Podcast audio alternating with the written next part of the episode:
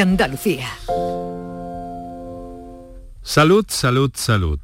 Muy buenas tardes, encantados de saludaros como siempre a esta hora de la tarde en la que abrimos la ventana de una forma específica y concreta y durante un tiempo determinado y, fijo todos los días de la semana a la salud, salud, salud.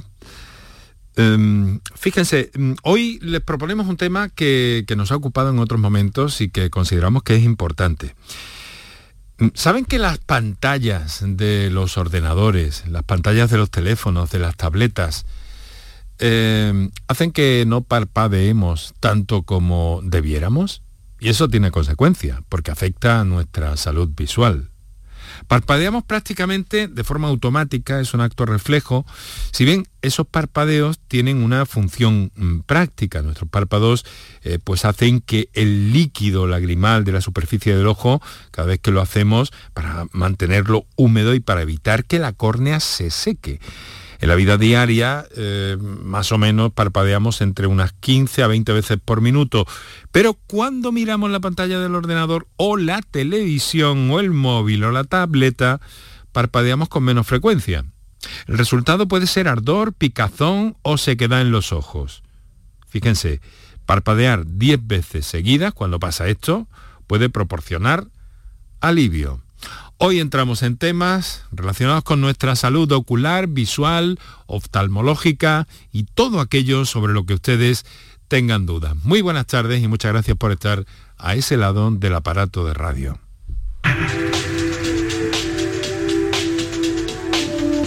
Canal Sur Radio te cuida. Por tu salud. Por tu salud con Enrique Jesús Moreno. Bueno, además estamos viendo que, en fin, que también por efecto de las mascarillas eh, la cuestión visual se nos puede complicar un poquito en estos días, sobre todo en el invierno, con el vaho, etcétera, etcétera. Eh, si tenemos eh, dispositivos, gafas, lentillas, eso se puede acentuar, hemos de tener en cuenta algunos cuidados especiales y sobre todo, sobre todo, sobre todo, revisarnos la vista para mantener una buena salud visual, ocular, oftalmológicas según los casos. Em, hemos querido plantear esto con la ayuda eh, de, bueno, de profesionales que nos van precisamente a ayudar a eso, a comprender mejor y a saber qué tenemos que hacer eh, para mantener durante este año 2020 una buena salud visual. Hemos invitado a Javier Vega, que es eh, director técnico de Zeiss Vision Center en Sevilla, y que nos va a acompañar junto con el doctor Federico Alonso, que es director médico de Tecnolaser Clinic eh, y que nos va a ofrecer en un hueco que nos ha hecho importante en su agenda, pues algunos aspectos relacionados con nuestra salud visual. Ya sabéis que tenéis como siempre disponibles los teléfonos para intervenir en directo en el programa que ahora mismo os vamos a recordar. Lo va a hacer con un jingle, dándole un botón y levantando un fader eh, mi compañero Paco Villén, que está en la realización, Ángel Rodríguez en el control de sonido, eh, Kiko Canterla en la producción y Marilo Rico hoy en tareas de redacción en este programa que empieza ya, como siempre, recordando los teléfonos y dándole un repaso breve, confiamos en que cada día más breve, a los datos de la pandemia a día de hoy en Andalucía. Para contactar con nosotros puedes hacerlo llamando al 95 50 56 202 y al 95 50 56 222 o enviarnos una nota de voz por WhatsApp al 616 135 135 por tu salud en Canal Sur Radio. Créanme que no vamos a usar hoy en el programa en ningún momento la palabra gripalización, que además de horrible, de sonar horrible, eh, nos hace ver las cosas como, como menos complicadas, ¿no?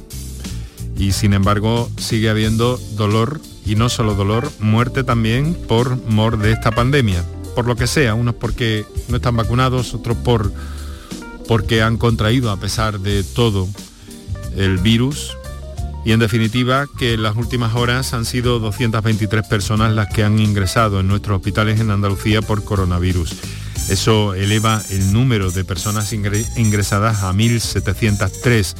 Es un dato, eh, es el dato más relevante de la contabilidad que diariamente hace la Junta porque aumenta la presión hospitalaria. El, el baremo que sirve a la Consejería para gestionar esta pandemia, 1.703, como decimos, hospitalizados, de los que 223 personas están en la UCI.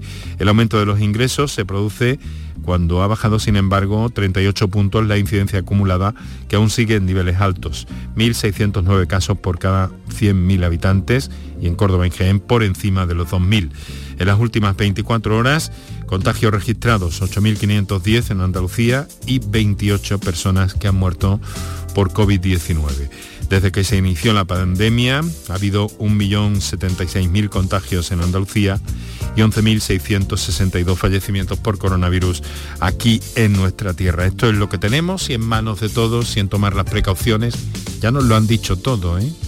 Nos lo han dicho todo lo que tenemos que hacer, lo que debemos hacer, el sentido común que debemos aplicar en esta, en esta situación.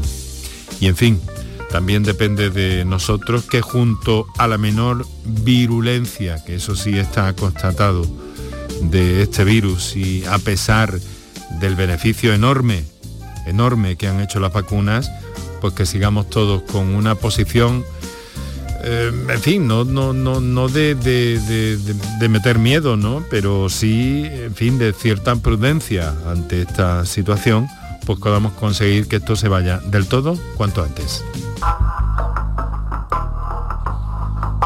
Con las cosas así, un dato más que quiero aportarles. La Organización Mundial de la Salud ha pronosticado que más de la mitad de la población europea se va a contagiar de Omicron de aquí al mes de marzo. Solo durante la primera semana del año ha habido 7 millones de contagios y la Organización Mundial de la Salud sigue hablando de que estamos viviendo un auténtico tsunami de infecciones.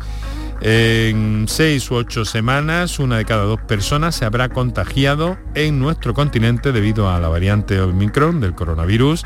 El pronóstico eh, que ha difundido la Organización Mundial de la Salud se basa en el más eh, del millón diario de infecciones que se ha producido en el continente durante la primera semana del año. Los datos confirman la alta capacidad de transmisión de esta variante del coronavirus y recomienda elevar la prudencia, la prudencia y la acción de los gobiernos para evitar los contagios. También eh, los gobiernos eh, pide la OMS que incrementen la vacunación y las dosis de refuerzo. En nuestro caso, prácticamente estamos todos vacunados, pero todavía queda un pequeño margen, un pequeño margen que está eh, padeciendo ahora precisamente también de alguna forma esa, esa decisión de no vacunarse.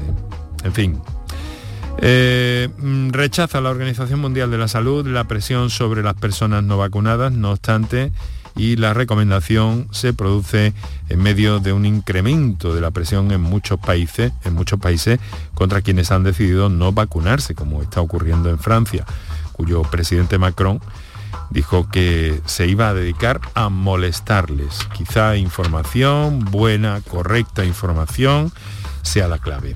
En fin, Estamos con lo que estamos y enseguida mm, nos metemos en nuestro tema de hoy, salud visual, ocular, oftalmológica, en el programa de hoy.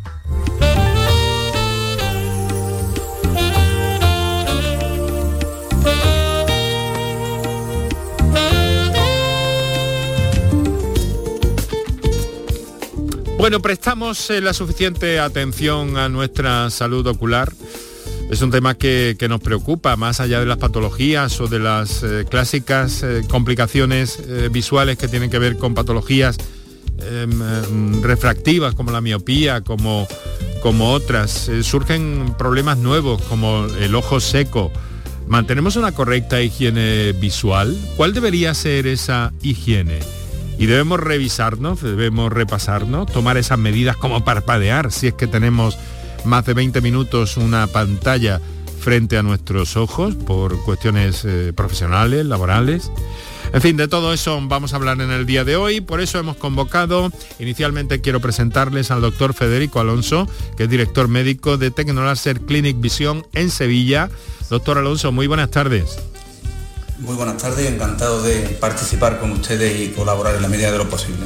Pues muchísimas gracias eh, por aceptar nuestra invitación y mantenernos eh, informados como a buen seguro eh, va a ser. Doctor, ¿cómo, cómo estamos de cómo estamos de la vista? Si tuviera que, dar una, una, opinión así general por su experiencia médica, ¿cómo vamos de la vista? Bueno, a nivel global o a nivel español. A, nivel, de su experiencia diaria, de la población más cercana.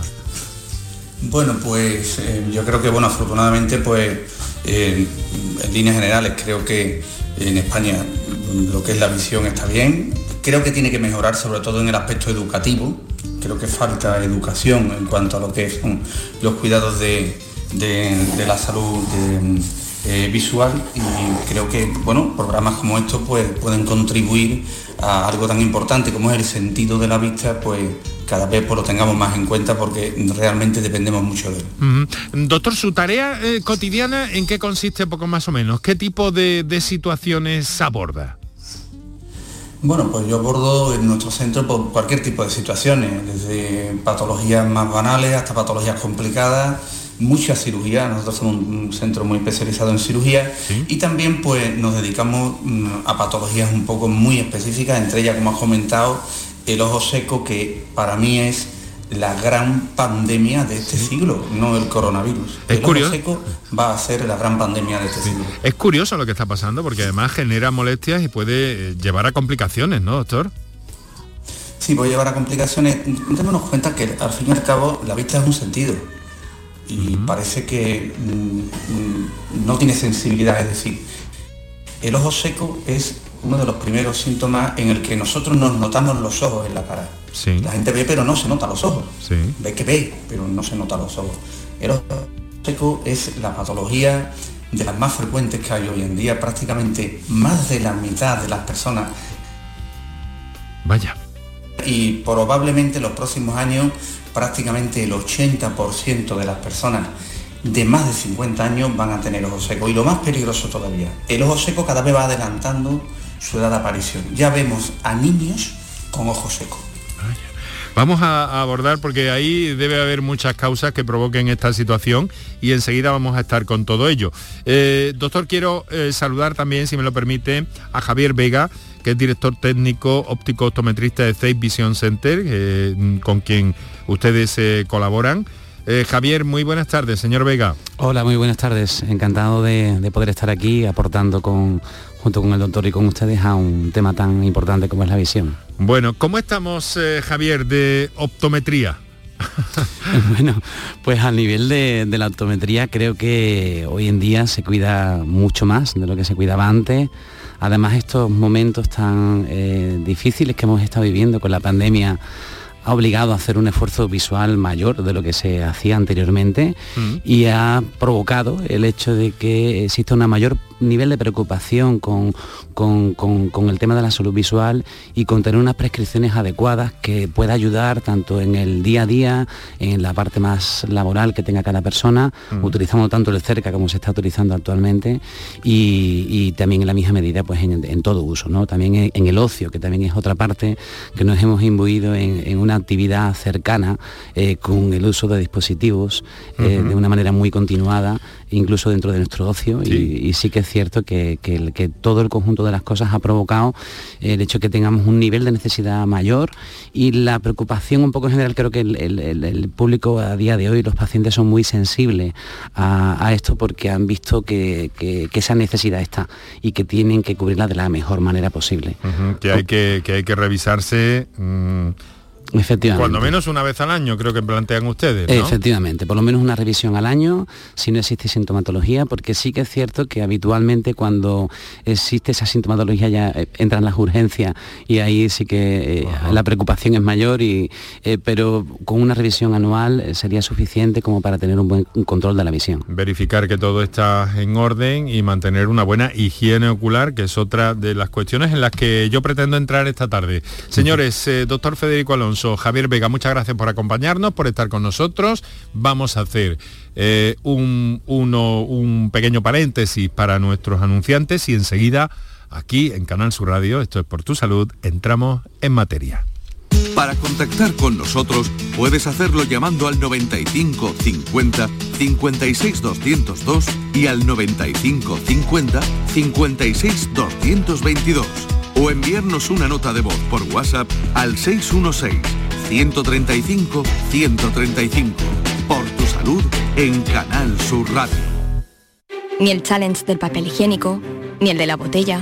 Los retos más difíciles a los que se enfrenta nuestra generación están en la vida real, como el famoso encontrar trabajo challenge o el independizarse challenge.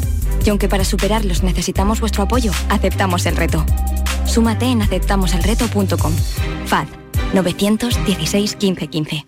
¿Estás lesionado? Elige la fisioterapia avanzada de Clínicas Beyman. En Clínicas Beyman ponemos a tu servicio fisioterapeutas de primer nivel equipados con la última tecnología. Nuestra meta es tu recuperación. Somos la fisioterapia oficial de 18 federaciones deportivas de Andalucía. Si necesitas recuperar tu salud, tu rendimiento y tu bienestar, pide tu cita en clínicasbeyman.es.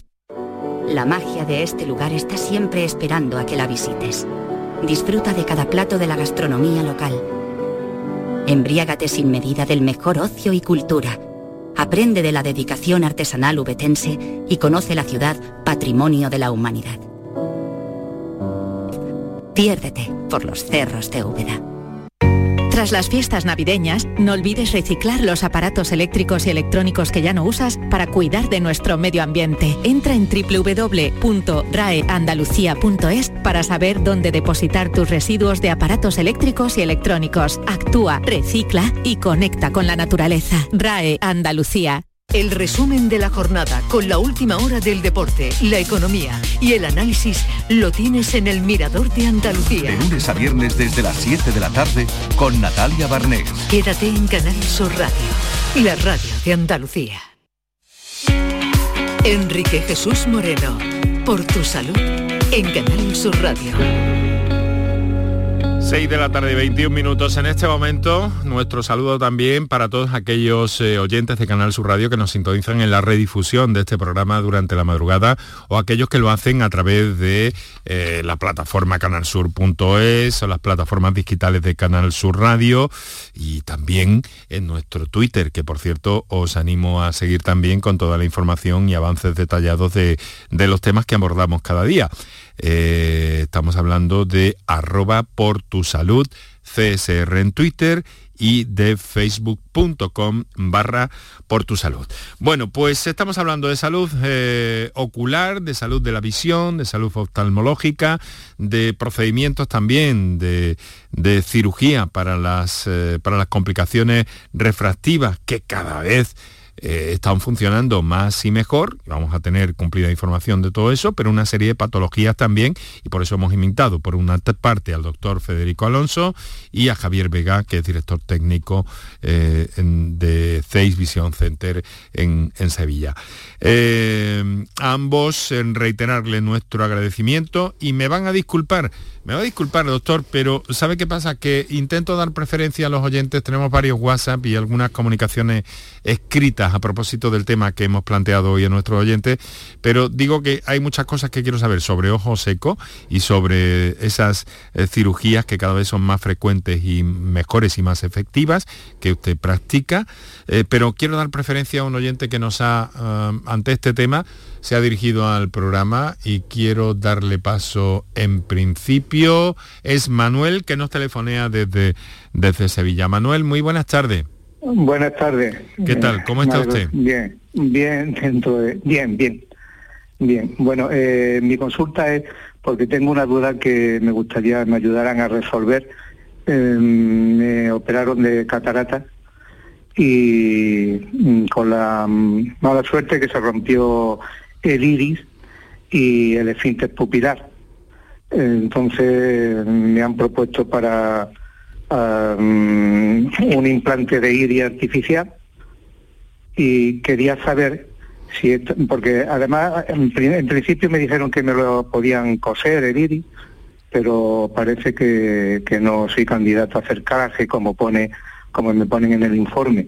Entonces estoy a la espera de un implante de iris y quería saber si hay mm, bueno mm, documentación al respecto suficiente para para, mm, para poder llevar que me hagan esta operación eh, porque me crea muchas dudas si después puedo rechazar el implante, si me puede molestar una vez puesto, en fin, que si se puede haber complicaciones peores de las que ya he tenido en esta intervención de catarata. Bueno, pues eh, Manuel, el, doctor Federico Alonso le ha escuchado atentamente. Doctor, ¿cómo podemos orientar a esta inquietud eh, notable? y si hay, y si hay, claro, si hay otras personas que que han tenido esto y cómo y, cómo han salido de la bueno pues no se retire por si por si el doctor Alonso necesita alguna precisión o algo para cuando menos orientarle eh, Federico bueno lo primero es decir que la cirugía de catarata es una cirugía que, es muy precisa, que afortunadamente la mayoría de los casos sale bien, pero como todo en cirugía siempre a veces puede haber cualquier tipo de complicaciones. Y creo que ahí lo que ha usted es una complicación, una complicación grave en el sentido de que bueno, necesitar mm, poner un implante de iris, el iris es lo del color del ojo, para que todo el mundo lo, entienda, ¿eh? entonces claro, si hay una atrofia del iris, pues supongo que usted estará muy molesto, le molestará mucho la luz, no podrá enfocar, verdaderamente cuando uno ya se plantea lo que es un trasplante, un implante de un iris artificial, es porque su situación debe ser muy, muy, muy mala, porque son pocas veces lo que se lleva a cabo este tipo de, cirugía, pero mm, yo honestamente creo que si usted debe de confiar en el consejo que le diga su doctor, porque yo evidentemente por la radio no, no puedo saber ni cómo está su endotelio ni cómo está su iris. Creo que si le han propuesto esa cirugía, que es una cirugía que bueno, en manos expertas pues, puede tener buenos resultados, debe sobre todo, en mi opinión, confiar en el médico, lo que él le aconseje. Si él le aconseja el implante es porque sabe que usted le va a ir bien. Si no, no se lo va a aconsejar porque no es una cirugía ni fácil de hacer, ni es una cirugía, digamos, de, uso cotidiano. Es lo, que le, lo que le puedo decir. Ahí, habitualmente, lo que habrán mirado los doctores, sobre todo como tiene usted el endotelio, que la parte interna de, la córnea, si lo va a poder soportar. Y sobre todo, bueno, afortunadamente, nosotros siempre decimos que los métodos aditivos tienen más ventaja a los métodos ablativos. Es decir, cuando tú colocas un implante, siempre tienes una puerta de salida que es si no te va bien quitarlo. Claro. Pero cuando quitas algo, es muy difícil de volverlo a poner. ¿Me comprende? No. Es lo que le puedo aconsejar. Déjese aconsejar por el médico. Y, y por supuesto, una cosa que quiero que tenga claro. Un médico cura, dos dudan y tres muerte segura siga las instrucciones de un médico de confianza y no ande usted de un médico para otro. Es el consejo que le puedo dar en este caso. No, eh, eh, le he escuchado con mucha atención. Eh, no he ido de médico a otro solamente la doctora que me operó y posteriormente a quien me ha enviado ella misma. O sea que no estoy de médico. Solamente la pregunta era, la pregunta es, si conocen clínicas mm, de otras personas que hayan, que hayan eh, tenido este problema y cómo han salido de Solamente eso, porque si a mí me dicen, me dice, me dice la intervención, siga los consejos de la doctora que lo operó, mm. la que me operó de catarata, mire cómo he salido. La que, y no es que ella no tiene la culpa, por supuesto, ¿no? Eh, em, bueno, la que me operó de catarata, la que me dice que me tengo que implantar, no se trata, yo no, eh, no quiero ir de médico en médico, solamente la consulta que yo hago a través de la radio y porque estoy escuchando el programa y me ha llamado la atención es saber, conocer si a través del medio de comunicación hay clínicas, hay otras personas que hayan tenido, que le haya sucedido esto, que le hayan implantado un iris y cómo están. Punto. o sea, es lo único que quiero. Sí, doctor Alonso, doctor Alonso, que, además como es miembro de la Sociedad Española de Oftalmología, de la Andaluza creo que también específicamente, eh, pero dígame una cosa y ha intervenido en diferentes eh, foros científicos y demás. Díganos, ¿es esta una situación un poco frecuente en el ámbito de la oftalmología? Lo que me refería era sencillamente a decir que mm, usted ha hecho lo correcto, es decir, eh, eh, una persona a la que lo ha operado le ha indicado un centro en el que por la experiencia se dedican más a este tipo de complicaciones eh, usted ha hecho exactamente lo, lo, que tenía que hacer, lo correcto. Solamente era una anotación para que no dudara usted, porque eh, no diera mucha vuelta porque si no usted lo va a pasar mal, sobre todo mentalmente. mentalmente. dudar, eh, dudar no dudo, dudar no dudo porque usted ha dicho una cosa importante, que es cómo está afectado el, el individuo, en este caso yo, pues mal, ¿no? Entonces, Mm. Eh, no voy a entrar en, en detalles porque tampoco es cuestión de perder el tiempo, sino sencillamente ir Le al grano. si de- me deja pues, concretamente, le contesto concretamente. Cuando, eh, si el cirujano, es lo que yo le quería comentar, si el cirujano le dice, le aconseja ponerse el implante, no lo dude. Es lo que le quiero decir, porque seguro que ha visto que, mm, que eh, va a tener posibilidad de ustedes de que, de que mejore. Porque si no, le va a decir que no se lo ponga con toda seguridad. Era Vale, la pero- Eh, Y hay muchos, yo conozco eh, casos de implantes con muy buenos resultados, honestamente. Pe- Perdone, cuando yo insisto en la pregunta de saber dónde o quiénes han podido ser intervenidos y cómo han salido por una cuestión, porque usted me dice, siga el consejo de su médico y no lo dude. Eso hice cuando me operé de catarata Bueno, y ha eh, salido mal. Manuel, bueno, lo que vamos a hacer es, si, si hay alguna persona que haya pasado por esta misma situación, lo que hacemos es aquí un llamamiento para que se pongan en contacto con Eso, nosotros y eso al es. tiempo lo ponemos en contacto con, con usted y mientras tanto, en fin, relájese y confíe, supongo que su situación, como ha, ha- ha apuntado, es eh, complicada en este momento y deseamos desde aquí mucho ánimo y un fuerte abrazo. ¿eh? Muchas gracias. Incluso le, puedo- le podría aconsejar algún sitio, pero no se lo voy a decir eh, lógicamente en, en directo, como, usted entenderá. Pues, Pues luego se lo transmitimos nosotros, que, que nuestro compañero Kiko Canterla también eh, está, está dispuesto a anotar la referencia de este de este oyente, de, de Manuel desde Sevilla. Un fuerte abrazo, abrazo y Muchas mucha, gracias mucha suerte. y Manuel. enhorabuena por el programa que hacéis para mm, poder solucionar el problema. Muchas gracias Manuel, un fuerte abrazo. Y queda hecho ese llamamiento por si hay alguien ahí que, que podamos poner en contacto, porque lógicamente estamos viendo, eh, Federico, que es una situación bastante poco frecuente, ¿no? Claro, y sobre todo es muy poco frecuente y sobre todo es muy difícil de opinar sin ver el caso. Claro, por mm, supuesto. eh, No, no vamos, no vamos buscando eso, ni mucho menos, pero cuando menos sí una orientación o dar salida a esa, a esa inquietud que tiene, lógicamente, este oyente. Son las 6 y, Y una, 30. y una inquietud, y una inquietud alta, porque esos casos Sí. yo sé que son, sobre todo, no solo afectan a la vista, sino psicológicamente afectan mucho a la persona. Claro, claro, sin duda.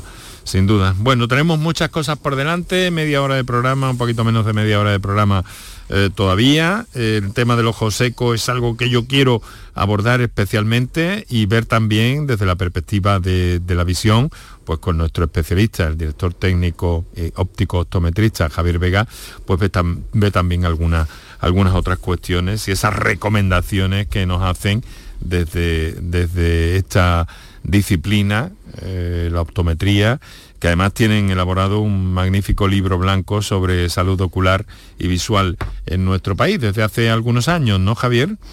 Sí, efectivamente, eh, intentamos eh, hacer un cuidado desde el mayor punto de vista de la, de la disfunción visual, de, la- de las ametropías, que en este caso afortunadamente no tienen tanta complejidad como la parte patológica que está acostumbrada el, do- el doctor Alonso habitualmente.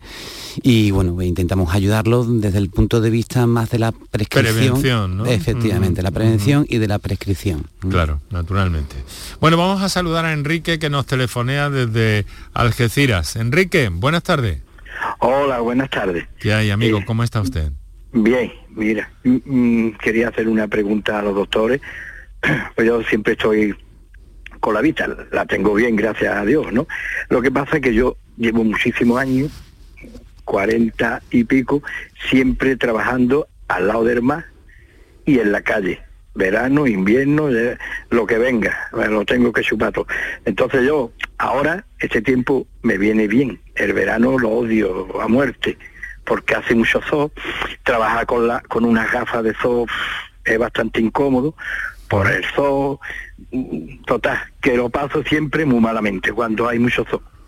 Yo me echo muchas gotitas para refrescar el ojo, me compro unos tarritos que traen 15 o 20 pero claro, siempre el ojo se me reseca, no sé a qué sería debido. Si es de, de esto que estoy hablando, Sí, de la calle, siempre en la calle, el sol, Mm. no lo sé. Que podría... Nos ha dicho al principio, no se retire, Enrique, nos ha Sí. dicho, nos ha dicho al principio el doctor Federico Alonso que estamos ante una verdadera pandemia de ojo seco, me ha llamado mucho la atención. eh, por, por esa descripción tan gráfica, una auténtica pandemia de José. ¿Esto qué tiene que ver? No, no, tiene que ver con causas ambientales, con las pantallas, con, con esta exposición eh, al aire libre en donde vive y trabaja Enrique. Doctor, ¿de dónde viene? ¿O tiene diversas causas? Hombre, tiene diversas causas. en el caso de de este señor que, que lo explica perfectamente que lo que le pasa, lógicamente, tiene un componente ambiental. Es decir, tiene un componente ambiental, persona que trabaja mucho al aire libre, con aire, con mucho demás, un ambiente marino, con, la propia sal del agua, el vapor que, que, provoca pues, unos ojos que llaman unos ojos inflamatorios y que usted se nota los ojos en la cara. Usted tiene una epitelitis, una epitelitis es una inflamación de la piel de la primera capa del ojo. Usted tendrá fotofobia, es decir, le molestará mucho la luz, probablemente. es decir, ¿usted qué necesita? Usted necesita, para que usted se haga una idea, de la misma manera que una persona que tiene la piel, la piel de las manos por su trabajo profesional mm, seca y tiene problemas, la piel del ojo es exactamente igual. Hay que cuidarla, igual que todo el mundo entiende que alguien se echa cremas en las manos, para cuidarla, todo el mundo tiene que entender que hay que echarse cremas en los ojos. Usted lo que necesita es una lágrima, una buena lágrima y, necesita probablemente un gel nocturno. A partir de ahí, el que tiene ojo seco, y no quiero con esto desanimarlo, es una enfermedad que se convierte en algo crónico. Usted no se le va a quitar nunca. Como por ponerle un ejemplo, la caspa no se quita nunca, solo que uno tiene etapas mejores y etapas peores. ¿Qué hay que conseguir? Que sus etapas buenas sean muy prolongadas y las etapas de crisis sean menos prolongadas. Y para eso hace falta un tratamiento continuo. O sea que entonces lo del ojo seco lo del ojo seco es como recurrente entonces, ¿no? Se presenta como por episodios, ¿no? Por se presenta como por episodios y termina generalmente siendo una enfermedad prácticamente crónica. Lo que hay que aprender es a convivir con ella. Yo he puesto el ejemplo de la caspa porque lo, porque lo conoce todo el mundo, porque todo, el mundo va a tener caspa, conoce a alguien que tenga caspa, y es fácil de entender por los oyentes. Uno va a tener temporadas mejores que otras y hay más, influyen en muchos aspectos. El aspecto psicológico, situaciones de estrés, cambios de tiempo, alteraciones hormonales, toma de mm, pastillas de, mm. eh, por ejemplo, antidepresivos, todo eso influye. Entonces tendremos un ojo seco que será continuo, pero con etapas mm. muy soportables y con etapas. Y esto no tiene que ver, esto no tiene que ver con que la persona use lentes o no, sean lentillas o sean gafas convencionales, ¿no, doctor? No, bueno, ahora si acaso eh, nuestro amigo Javier pues nos comentará eso. Hombre, yo creo que él, pero quiero que lo diga él, la lente de contacto hoy en día se utiliza mucho, los materiales son cada vez buenos, pero como todo, abusar de todo siempre es malo de todas formas, yo creo que el problema principal de los secos es un tema cultural. Es un tema cultural. Y yo lo voy a poner con un simple ejemplo, usted me va a entender. A nosotros, la gente de mi edad, que tiene ya más de 50 años, nuestras madres nos tenían que coger de las orejas para meternos en casa. Ahora los niños hay que cogerlos de las orejas para sacarlos de casa. Ese cambio cultural ese cambio cultural es una de las causas más importantes de los secos, Uso de tablets, móviles, etcétera. Entonces, recomendaciones para Enrique que se pusiera eh, en contacto con, un especialista que le dijera, porque luego, claro, no vale eh, cada, persona tiene un tratamiento un poco más específico, ¿no? Claro, porque él está en el primer en el primer escalón, digamos, un segundito, que es la lágrima, pero después hay otros tratamientos. Si tiene un ojo seco crónico, debe de por ser mano de un profesional que le haga un tratamiento continuado y, con un plan, un plan. Eh, coméntame lo que quiera. Bueno, Enrique. Venga, para terminar ya, eh, que tenemos... Eh, mira, te, voy a hacer una punto. Yo, ordenador, nati, y tablet, nada. Solamente el teléfono porque tengo que hacerle cuenta, pero que no, que yo esto de darle pum, pum, pum, nada. Eso yo lo tengo. Pero claro, pero ya le ha explicado el doctor al principio que un poco las circunstancias ambientales. claro, claro, claro, claro, Igual que mm. igual que el de las manos que él está diciendo de, de la piel, yo me echo mucha crema para y mucha crema a las manos porque te puedes imaginar el trabajo que yo hago, que es derma, que yo cozo las redes y todo crema por un tubo. Eh, crema por un tubo Bueno, que... Enrique, pues lo mismo que utiliza crema para, para la piel y Claro, protección. ya, ya, Yo, yo me echo gotitas. lo que bueno sería bueno sería que, que- que le hicieran un estudio específico para que ha evitar doctor. que eso Bien. se encronice efectivamente Bien, claro, Muy pues, venga, pues Tocayo, muchísimas gracias. ¿eh? un abrazo muy fuerte venga, venga, un pues saludo muchísimas gracias. Adiós. a ver, Javier Vega, esto se ve desde el campo de la optometría, cuando una persona va, se le puede detectar ese, independientemente de que lo manifieste o no, es decir, el ojo seco se ve. Eh, bueno, se ve, evidentemente, es el doctor el que lo tiene que diagnosticar siempre, pero nosotros recurrentemente nos encontramos que es una queja a diario, continua. O sea, es decir, yo le puedo decir que, que 8 de cada 10 pacientes que podemos atender nosotros remiten molestias de este tipo. Yo, con respecto al caso del radio oyente que, que ha comentado, me echa un poco las manos a la cabeza eh, escuchándole decir que no utilizaba gafas de sol porque le resultaban un poco incómodas. Entonces, creo que es fundamental a día de hoy estar protegido eh, con, con lentes, lentes solares o lentes fotocromáticas o lentes, eh, como son las lentes hoy en día, las lentes en el mercado tienen una triple protección completa, o sea, es decir, para protegernos de, de- de muchas cuestiones. Una de ellas es el ultravioleta. De hecho, todas las lentes de Zeiss tienen una, eh, protección de la ultravioleta de, serie. Y, y creo que además eh, eh, no es algo banal el hecho de que se utilice, pero, pero abogando un poco por lo que ha dicho el radio oyente, hay muchas personas que le pasa esto, porque no todas las gafas de sol son iguales y no todas las necesidades de las personas son iguales. Entonces hay filtros específicos para casos de este tipo de una persona que está tanto tiempo en el exterior. Filtros polarizados, filtros de absorción selectiva. Muchas veces estas personas se ponen menos las gafas de sol porque la sensibilidad visual que tienen, la agudeza visual que tienen con una gafa de sol habitual, le baja y la dejan de utilizar porque le es incómoda. Pero existen filtros específicos para mejorar la agudeza visual, aun teniendo ese punto de oscurecimiento que al mismo tiempo, sí, efectivamente. Ujú. Muy bien, vamos a, estamos a 20 minutos para las 7 de la tarde, seguimos adelante en nuestro recorrido. Quiero plantearles algo que una madre preocupada, eh, una familia preocupada nos ha hecho llegar a ver si el doctor nos puede dar alguna, alguna pista, alguna referencia. Una familia de Cortegana, en Huelva. Mi hija nos dice de cuatro añitos, hace unos dos meses que el ojito por la parte de abajo se le empezó a inflamar. Nos mandaron una pomada y aún sigue igual. La semana pasada, al bajarle el párpado, el médico le vio bastantes granos blancos. Entonces la mandaron de urgencia al oftalmólogo al hospital.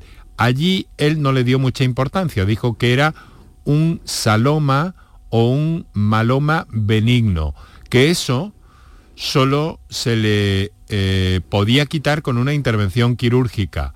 A ver qué nos podéis contar al respecto. Ah, al principio nos dijeron que era como una glándula obstruida y la verdad es que estamos eh, bastante preocupados. Muchas gracias y un saludo. Eh, Federico, ¿podemos orientar a esta familia de Cortegana en alguna medida?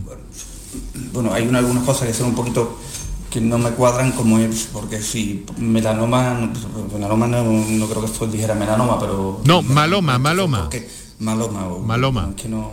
Ah, vale. Eh, yo que- eh, entiendo que en esa edad probablemente tenga eh, más razón unos pequeños quistecitos que se forman porque se obstruyen las glándulas. Las glándulas que están en los párpados lo que hacen es que segregan la parte grasa de, de la lágrima. La lágrima tiene una parte, digamos, que es acuosa, otra de mucina y otra de, de- grasa.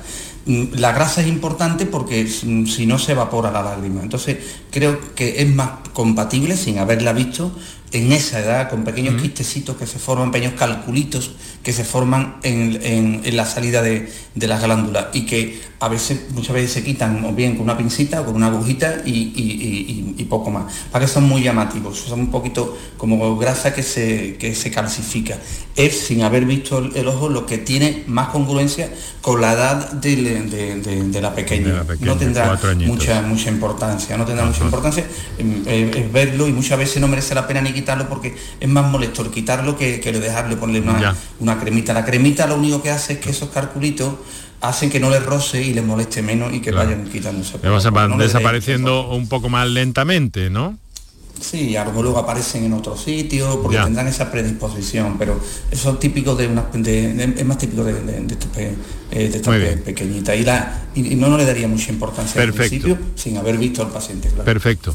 Bueno, vamos en busca de eh, una comunicación que nos ha llegado en forma de nota de voz. Adelante, por favor. Eh, Francisco de Benalúa, Granada. Nada, quería preguntar eh, por el tema de la operación. Al tener astigmatismo y miopía, si es factible y qué consecuencia a la larga puede tener y el tipo de riesgo. Gracias. Muy bien, muy concreta, muy específica y muy dirigida al doctor Federico Alonso que a diario lidia con estas eh, cuestiones. ¿Ha escuchado usted bien a este oyente, no, doctor? Sí, vamos a ver. eh, hoy en día, bueno, la cirugía de miopía y astigmatismo una- es, yo creo que es la cirugía de las que más se hace en el mundo. El grado de satisfacción en los últimos estudios, el grado de satisfacción de pacientes es superior al 98%, pero está claro que hay que hacer una exploración previa. Todo el mundo no se puede operar, ni todo el mundo se puede operar con la misma técnica. Todo el mundo puede tener una plaza de garaje, pero todo el mundo puede meter un mismo coche en la misma plaza de garaje. Es decir, hay que hacer una exploración previa y hoy en día la tecnología avanza mucho. Nosotros trabajamos también con todos los equipos de Cal6, que son equipos de, garantía, y, lo normal es que le hagan una exploración y que le den un consejo porque hay diversas técnicas. Hoy en día, con los nuevos láseres y, los nuevos eh, programas, las complicaciones han disminuido mucho porque se previene muy más la complicación, se está más pendiente de la complicación, pero bueno, como en toda cirugía yo tengo que decir que siempre hay un riesgo que aunque sea mínimo, a quien le toque ya no deja de ser mínimo, porque le ha tocado a él. ¿Cuál es mi consejo?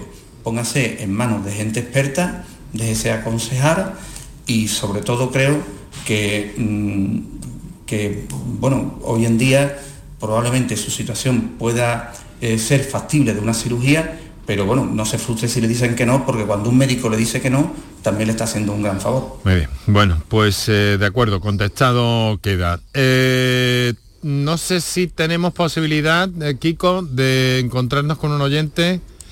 Adelante. eh, buenas tardes. Hola, buenas tardes. ¿Con quién hablo, por favor? Con Carmen, Carmen. ¿Desde dónde me llama? Málaga. de, de Málaga. Eso es. Pues adelante, Carmen. ¿Cuál es su inquietud? Mira, me diagnosticaron hace aproximadamente seis o siete meses una distrofia de Funch y una tengo también una catarata en un ojo. Estoy esperando ambas intervenciones. Me gustaría que el doctor me dijera en qué orden es mejor hacer estas dos intervenciones y aunque yo le preguntaría muchísimas cosas, le voy a hacer una pregunta que también eh, me inquieta porque me han recomendado que, mm, que no tenga alteraciones emocionales. Y de hecho, yo he constatado que las alteraciones emocionales me influyen en el problema que tengo ahora en la vista. Eh, no sé exactamente por qué. Eh, y ya le digo todo lo que me pueda aclarar sobre estas dos intervenciones que voy a tener y sobre este problema. Muy bien. pues le damos, no se retire Carmen y le traspasamos la, la idea a ver cómo le puede orientar nuestro invitado de esta tarde, el doctor Federico Alonso, especialista en este tipo de Una cirugías. Una pregunta, Carmen. Eh, eh, le, le han planteado por la distrofia de Frux que le han planteado una eh, hacerle un trasplante de endotelio. Ellos llaman trasplante de córnea. Me han dicho trasplante de córnea. Concretamente. Vale, ahora le Sí, explico yo, ¿vale? Son células epiteliales, tengo entendido. Sí, eso es. Bueno, no, le explico yo. La distrofia, la córnea, para que usted entienda, es como el cristal que tenemos delante del ojo, que es como una cúpula en la cual hay una parte externa y una interna. La parte interna, digamos, la parte externa es como la piel, se muda cada cierto tiempo, cada mes, mes y medio, y la interna tiene las células con las que nacemos. Usted en la parte interna tiene menos células. Las- entonces, lo que a usted le pasa es que cuando se hace una cirugía de catarata, como se hace cerca de esas células, a usted esas células se le pueden disminuir. Cuando esas células disminuyen de una determinada cantidad, puede usted tener un problema en la córnea. Entonces, ¿qué es lo que ocurre? Lo tengo, lo tengo. Probablemente, exactamente, por eso a usted le brillan las luces, todo ese tipo de cosas, Sí. le molesta, etcétera. ¿Qué es lo que ocurre? Que esa sintomatología que usted tiene, después de la cirugía de la catarata, puede aumentar todavía más. ¿Qué es lo normal? Lo normal es que probablemente primero le haga la cirugía de catarata, ¿vale? Le haga la cirugía de catarata si usted tiene el número adecuado de células. Y después le hagan el trasplante de córnea. Pero si usted tiene ya muy poquitas células, no le harán el trasplante, no le harán primero la catarata porque pueden destruir las pocas que hay. Y lo harán al revés. Primero le harán el trasplante de endotelio, de la capa esa mm, interna y luego la catarata. Va a depender, en mi opinión, mucho del número de células que usted tenga. Si usted tiene, está muy avanzada el FUSH, primero le harán el trasplante de endotelio y después la catarata. Y si es al revés, probablemente lo hagan, lo hagan al contrario. Pero dentro de eso, le digo, sin haber visto su, caso. En cualquier caso, la respuesta que hay al, al FUSH con los trasplantes de endotelio es muy, muy buena es muy, muy, muy buena. Y en Andalucía hay grandes centros donde se hacen los trasplantes, tanto la sanidad pública como privada. Este que usted tranquila, Sandoval, el, doctor Sandoval me va a operar. Muy bien. Cuando tiene usted, cuando tiene, tiene, eh, eh, con esta distrofia de FUS, los resultados son muy buenos. Quédese tranquila, que aunque sea una cosa grave, tiene buen resultado. ¿Y por qué, por qué emocionalmente eh, influye el estado emocional sobre esta enfermedad? Mire, vamos a ver, eh, no es que sea sobre, bueno, sobre esa enfermedad, es que lo que provoca esto es una retención de líquido en la córnea.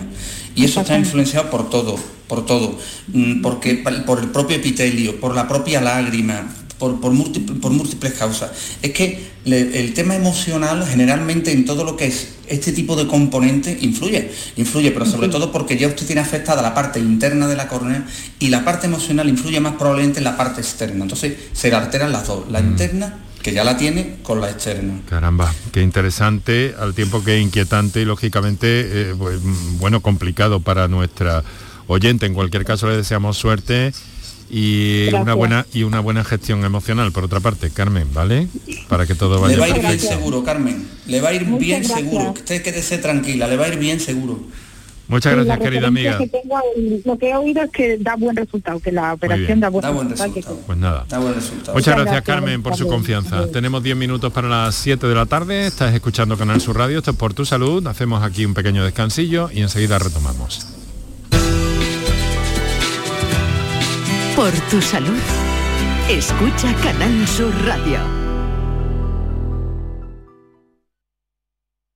Sevilla. Canal Sur Radio. Bienvenidos a Sacaba. Mil metros de electrodomésticos con primeras marcas. Grupos Whirlpool, Bosch y Electrolux. Gran oferta hasta fin de existencias en Sacaba. Lavadora secadora por 299 euros. Sí, sí, lavadora secadora por solo 299 euros. Y solo hasta fin de existencias. Solo tú y Sacaba. Tu tienda de electrodomésticos en el Polígono Store en calle nivel 23. Sacaba.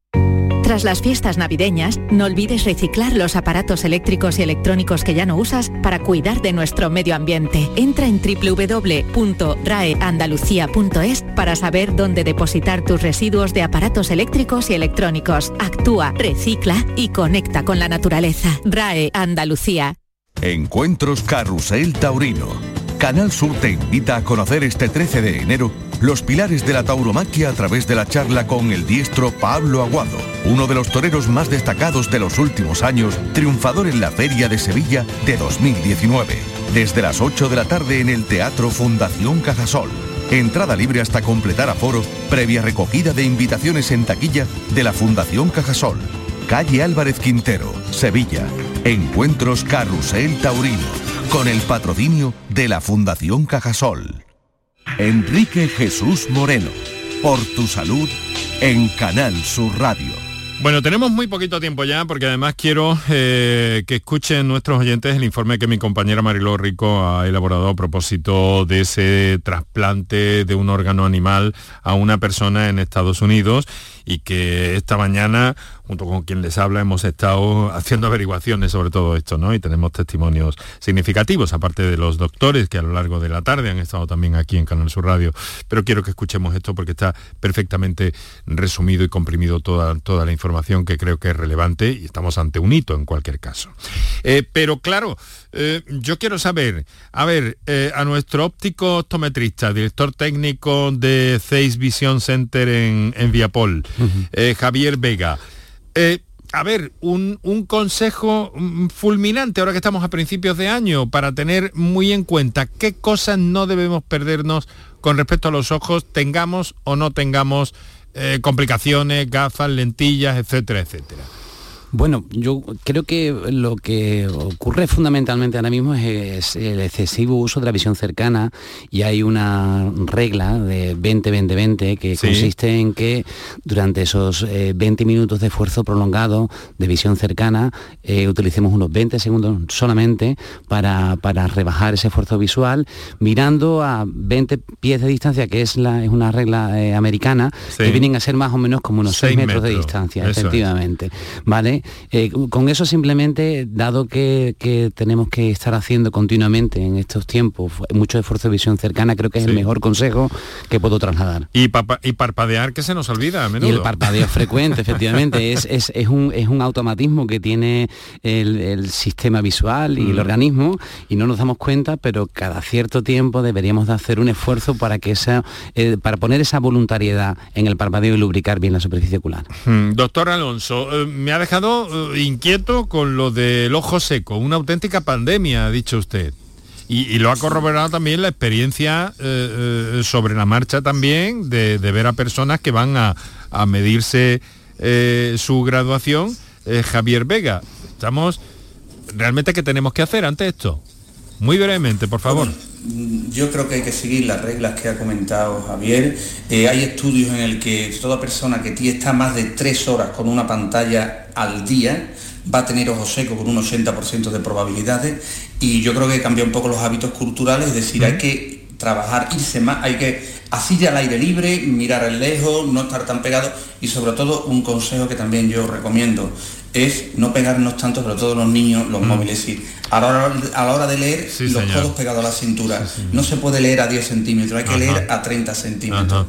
Eso Perfecto. es fundamental. Me quedo con esas dos recomendaciones claves en este momento, porque esto de la salud visual va a continuar en este programa. Muchas gracias por su amabilidad, doctor Federico Alonso, director médico de Tecnoláser Clínica Visión, eh, Javier Vega, técnico optometrista, Safe Vision Center en Viapol. Muchas gracias por estar con nosotros y todas esas cuestiones que nos han eh, solucionado, que nos han solventado. Muchas gracias, un saludo, muy buenas tardes. Muchas gracias a ustedes. Muchas gracias. Porque ahora quiero que tengamos la referencia que les acabo de, dar a conocer a propósito de una noticia que ha surgido y desde el punto de vista científico, desde luego y médico, la noticia está sin duda en el trasplante, de momento parece ser que con éxito, de un corazón de cerdo a un humano en Estados Unidos. La comunidad científica llama inicialmente a la cautela sobre este pionero avance porque aún genera muchas dudas sobre su eficacia y seguridad.